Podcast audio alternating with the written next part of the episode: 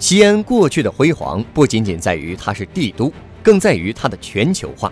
丝绸之路主导的全球化第一次从西安开始，而今天西安又成为了新的全球化“一带一路”的重要关键之城。所以，历史赋予一个城市的使命，有时候不是一个偶然，这中间一定有很多必然之处。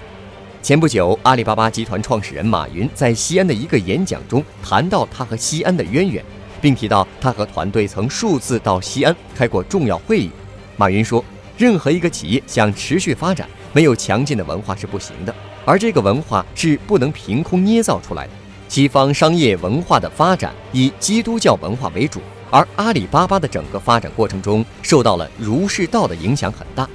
阿里巴巴作为一个公司，向西安这座城市学习的是一个城市怎么用文化、用凝聚力成为一个历史的高点。”在淘宝刚成立一两个月的时候，马云就曾把淘宝团队带到西安，在秦始皇墓地上开了三天会，重点讨论的问题是：秦朝作为一个偏僻的小镇，创始人是个养马的人，没有资源，什么都没有，他凭什么能够统一天下？他做了什么对的事情？花了多少时间？在淘宝和天猫做的如日中天的时候，马云和团队又到西安，请了一些大学教授给团队讲唐朝从辉煌到衰落的过程和原因。马云说，企业要永远去思考这些东西，从历史文化角度。每一次从西安回去之后，我们都进行了非常大的改造，组织的改造、人才的改造、愿景的改造、危机感的改造。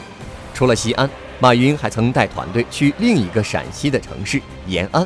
看中国共产党是怎样在延安重建希望、重建信心，面对未来愿景驱动的，在这里能从历史里面学到我们可以去反思的地方。获取更多创业干货，请关注微信公众号“野马创社”。